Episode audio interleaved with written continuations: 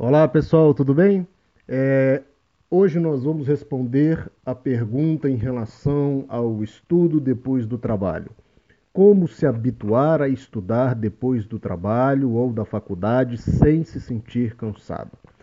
Bom, num, num, num podcast que eu fiz aqui anterior, eu, eu comentei a respeito de como estudar se sentindo cansado e a minha recomendação foi não estude se sentindo cansado aumente a produção da sua energia, corte os gastos energéticos que não são produtivos, como a ansiedade, e se mantenha-se sempre bem para que você consiga fazer várias atividades ao longo do dia.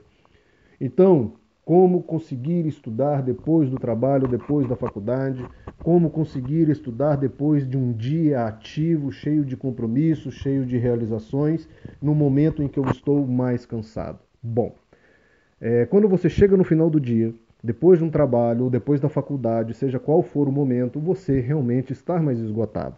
Você consumiu energia, você consumiu neurotransmissores, você consumiu substâncias responsáveis pelo aprendizado e pela memória.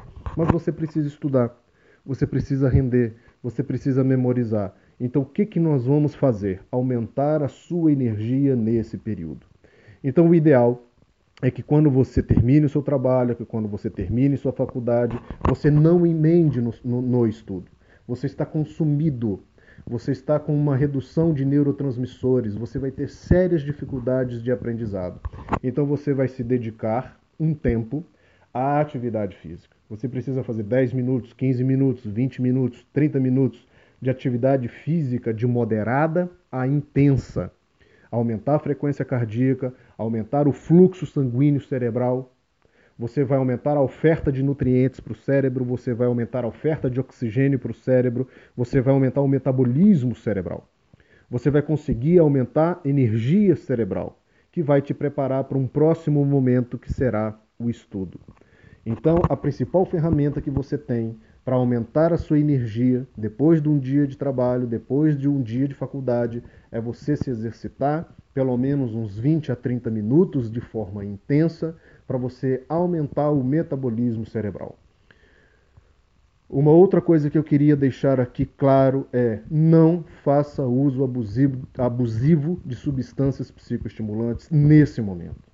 Se você ao final do seu dia se sente cansado, não é no café, não é nos energéticos, não são nos chás psicoestimulantes que você vai conseguir energia para você conseguir estudar. Por uma simples razão. Você consegue até ficar mais atento para estudar com o café, mas ele vai prejudicar a qualidade do seu sono, ele vai retirar as fases profundas do seu sono, que são as fases que acontece o processo de memorização, e você não vai aprender o que você estudou.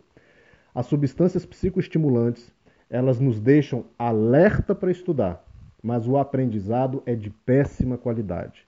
Você vai ter uma sensação que estudou, mas não aprendeu. Então, não é para fazer uso abusivo de substâncias psicoestimulantes para combater o cansaço. O cansaço se combate com ferramentas naturais de aumento de energia, atividade física, sono de excelente qualidade e alimentação e o controle da ansiedade, como disse no podcast anterior.